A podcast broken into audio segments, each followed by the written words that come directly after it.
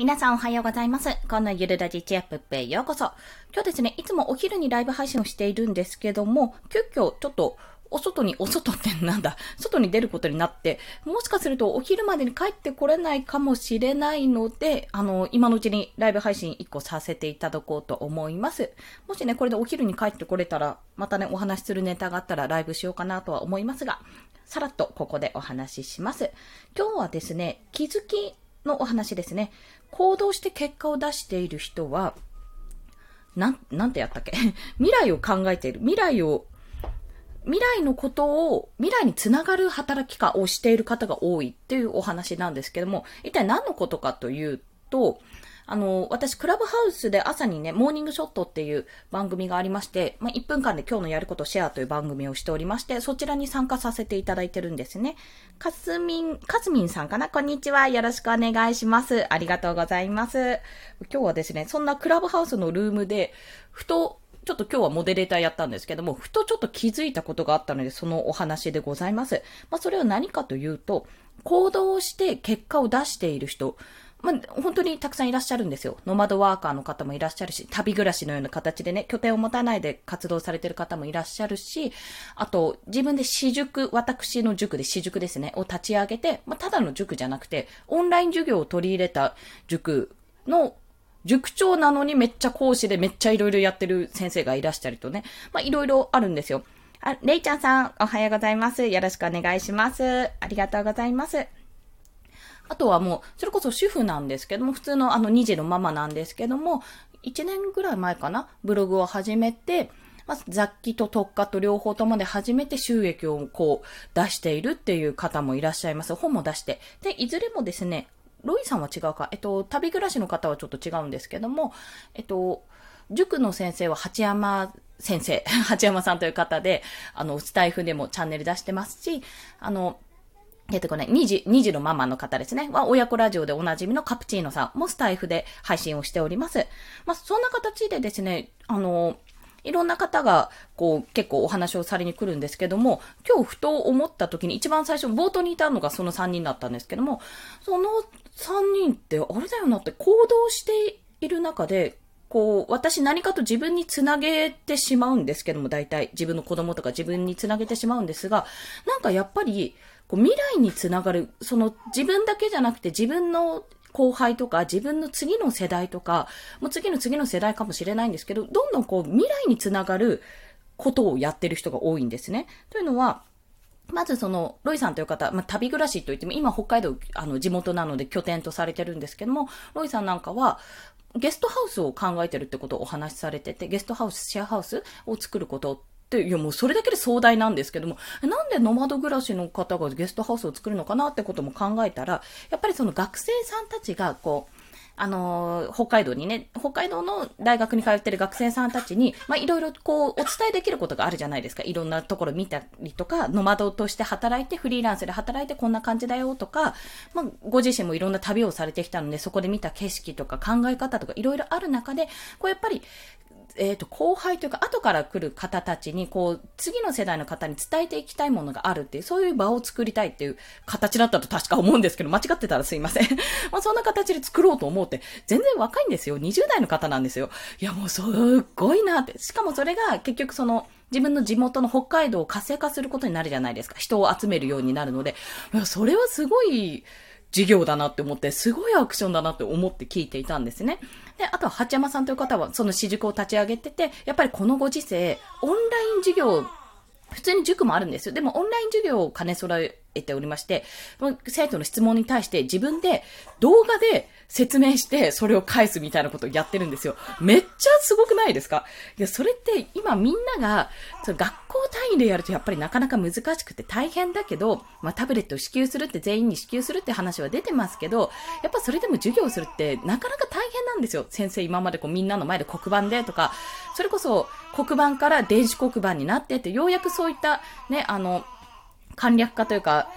あの、な、なんていうんですか？自動化というか、も、もっと楽になったんですよ。先生の負担が減ってきたんだけども、そこからまたオンラインになってて、いろいろ大変な時期で、大変な中、すでにそれを自分で着手してやっていってるってことがまずすごいわけなんですよ。で、そこから、そこで止まらないんですよね。そこで止まらなくて、まあ、あの、いろんな教科書の内容が変わったりした時も、あの、それに対応するのはもちろんなんですけども、ただの塾で終わらなくて、やっぱりこう、これからのあの、何ですか？世界とか世の中を生きていくために、じゃあどうしたらいいのかって、ご自身で自分で、じゃあ、やっぱりこういう仕組み化、収益の仕組み化を作んないとなとか、ブログをやってとか、YouTube をやってとかいう形でやりたいけど、まあなかなかでも本業が忙しくて手も出せないなっていうようなことでね、やきもきされていた部分もあって、まあ、でも、そんな、普通本業で終わる話なのに、そこから、でも今子供たちが、じゃあ今後どうやって、あの、勉強する時とかにつまずくだろうか、じゃあそこの解消しようっていう、そこの部分でもさらにすごいのに、それ以上に、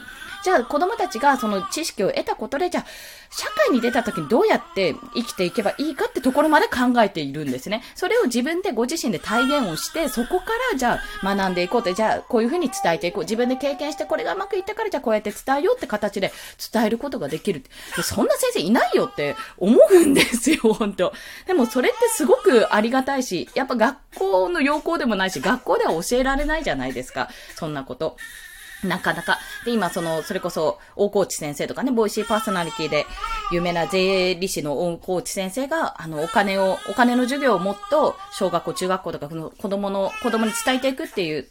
あの、活動されているんですけども、私はそれもすごい感動したんですよ。やっぱなかなか授業に落とし込めない、その基本的な横に落とし込めない。でも、親任せとか他人任せになってしまうような部分を自分で、ご自身で活動することで、やっぱり伝えていって、子供たちが将来困らないように、自分たちのお金の問題とか何かあった時にどうしたらいいかってことをちゃんと分かって、生きていけるようにするっていう行動がね、本当にまあ未来につながってますよね、それは。確実に。八山さんもそうだし、大河内先生もそうだし、ロイさんもそうと。で、あとカプチーノさんの場合は、私は最初はね、まあ、親子ラジオってところで私はもうめちゃめちゃもうそれはいいわって、子供たちのラジオっていうのももしかすると繋がっていくのかなってことも感じたりしているんですよ。あ、そういう自己表現の仕方もあるし、ちょっと怖いかもしれないし、アンチとかあるかもしれないし、変な繋がりもできるかもって、そこら辺はちょっと、ちゃんと考えなきゃいけないけど、それでも一緒に何かをやっていく親子ラジオから始まって自己表現の幅、場を広げていく。しかも声だけでってことで、ちょっとあれじゃないですか、情報さえ、あの、ちゃんと精査すれば、の見バレの危険性も少ないと。まあそういうのでいろいろ考えながら発信ができるっていうのは非常に重要な場だと、重要な機会だと思うんですね。で、なおかつ、その今日ブログのお話をしてた時に、まあ、ブログのこんな風になって自分でこういう風に考えて、こういう風になったらこういう結果が出たっていうことをお話しされてたんですけども、それも結局はね、やっぱ1年間続けたからこそ出る実績なわけであって、しかもそれもちゃんとあの、例えばブログ、今ってブログをがっつり運用しようっていうやつは結構多いんですよ。私もよく見るので、そういったところから学ばせていただいてるんですけども、そうじゃなくて、もう少しちょっと緩く始めて、まあ、なんか月に数万円とかこれぐらいでいいから、なんたら、な、なんかこう、がっつりじゃなくていいからちょっと続けて、なんかゆるゆるとやりたいって方向けのがあんまりないってことをお話しされてて、確かにそうだなって思ったんですよ。でも、あの、自分でね、楽しみながらブログ書きながら、ブログを書くことを楽しみながら、でもちょっと収益出たら嬉しいなっていうようなことが、もしあったら、やっぱりそれに越したことことはないじゃないですか。そこの方法を見つけたということをおっしゃってたので、もうぜひそれは記事にした方がいいって、なんかもう見たいですっていうことをお話ししたんですけども、そういうふうに誰かの役に立つと、思いながらやってたかどうかは定かではないんですけども、誰かのためにというより、でも自分で、あ、ここを解決したらこの、この、この人の問題解決するなとか、ここをこうすれば、楽になるだろうなってことを、ご自身で多分ね、いろいろ本当に考えて経験してきた結果、そこか、あの、過去の自分の話もされてたので、自分が苦労したから、あの、次、次の世代の子たちは苦労しないように、じゃあこういうふうにやっていこうって、自分はこういうことをやっていこうっていうふうに考えて活動されてる方が、やっぱり結果を残していってるんですよ。で、まあ、それって発信の基礎であるじゃないですか。基礎じゃないですか。過去の自分に向けた発信っていうことは。なので、まあ、私自身も今ちょっと自分の、コンセプト自体は変わらないし、やってることは変わらないんですけども、もう少しその言語化する、落とし込むターゲットとかをどういうものかなって絞り込んでっていうふうに考えてた時に、やっぱ自分のやってることって、まあ、とにかくその時間を、時間とお金に余裕を持つことで、あの、イライラ、ピリピリしたような空気を出さないっていうことが、まあ、自分に余裕を持った生活を送りたいっていう、豊かな生活を送りたい。それはお金持ちになりたいとかじゃなくて、どちらかというと、お金に、あの、お金がなくて、ひーとかじゃなくて、な時間にゆとりを持った、あ、でも、自分のね、あの、やりたいこともやれてるような、そんなね、ライフバランス、ライフワークバランスみたいなところがあるんですが、まあ、そういった生活を望んでるんですけども、それが結局家族の健康につながると思っているので、そこをやっていきたいんですね。で、まあそこから転じて、私やってることって、そのなんて言うのかな。あの、ちょっとね、言い換えれば、あの、うーんと、これがうまくいけばなんですけど、フリーランスになってってうまくいけば、私いろんなところでこれ通用すると思うんですよ。ごめんなさい、息子が泣いてしまってて。そろそろ切りますね。いろんなところで通用すると思ってる。それこそ、ああ、もう会社辞めたら行く当てがないなって思ってる方が、じゃあ、こういうことをコツコツやっていけば自分で稼げる方法見つかるよとかね。例えばね、私もゼロからだったけど、ここまでやれたよとか、こういった案件とか取れたよっていうような形で、少しずつ、こう、あ、今の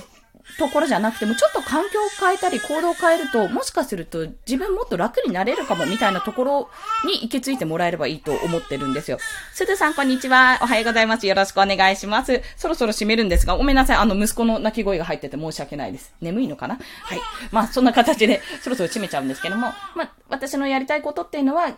結局その、今は、ママさん、あの、働いてるママさん、パパさん、子育て中のママさん、パパさんでちょっと仕事しんどいなって、ちょっと会社勤めで、なおかつ子供を育てて、で、自分の自由な時間ないなとか思ってる方に、いや、好きなことして稼げたらめっけもんじゃない？って、ちょっとそれ私試してみるから、ちょっと私の動向を見てみたいな話なんですよ、実を言うと。まあ、それを、あの、形にして今まだ、まだね、収益としては20万到達してないので、まだまだなんですけども、まあそれで5月は6万近く、まあ4月の分も入ってるので6万近く稼げたんですが、それをじゃあどんどん体現していけば、もう、なんていうんですか、この、カツカツしない、カリカリしない、ピリピリしない、その生活が送りたいわけなんで、私自身は。まあ、それを体現すると。で、それができたら、それが成功したら、じゃあ本業で、本業苦しいなって、なんかちょっと、でも私、例えば私保育士なんで、保育士以外の道進めないしなって、他に就職難しいしなって思ってる方が、少しでも、あ、なるほど、保育士だったけど、こういうことできるんだねって思って、そっちにシフトできたりとか、じゃあちょっと副業をやってみようかなって思ってやってみるとか、自分で自分の人生を少しでもカスタマイズして、少しでも余裕のある、時間の、時間と心に余裕のある生活が送れるようになったらいいなとも思う。なので、ママパパさん以外にも、私は子育て中のママパパさん宛てに自分がそうなので送ってますけども、それ以外の方にも通ずるものがあったら、これ最終的に子供たちにも伝えられるなって思ってるんですね。自分の中で。自分でもし、こうしなきゃいけない。もうこれ、高校行って大学行って、会社に勤めなきゃいけないって思ってるんだったら、いやいや、そんなことはないと。いろんな生き方があるって。じゃあどうやったら生きていけるか考えていこうって。なんでお金が必要なのか。なんで、あの仕事をしなきゃいけないのかとか、仕事をするとこう、どうなるんだっていうことから、基礎、基本的なことから教えて、いろんな選択肢を選べるようになってほしいんですね。そういったことをお伝えできるように伝えられるようにも自分がどんどん学んでいくという、そういうお話でございました。あ、カラリアさんおはようございます。すいません、そろそろ締めさせていただきますね。ということで、もう今日はごめんなさい、時間過ぎちゃった。やばいやばい。お迎えに来ちゃう。まあ、行動して結果を出している人は、未来を見据えた行動をしている人が多いってこと。まあ、誰か次につなながる行動ですね。次の世代に、あの、つながって、どんどんその人たちもつなげてっていくような形でやってる方が多いので、もし、あの、発信に悩んでたり、うん、これでいいのかなって思ってる方、ぜひね、あの、自分の発信してることが誰に繋がってるのか、最終的にその人に何を解決してるのかってところを考えていただけると、もしかすると、あ、繋がってるから大丈夫だなって自信が持てるかもしれません。ということで、今日もお聴きくださりありがとうございました。すいません、息子の声が最後の方いっぱい出てしまったんですけども、はい。抱っこします。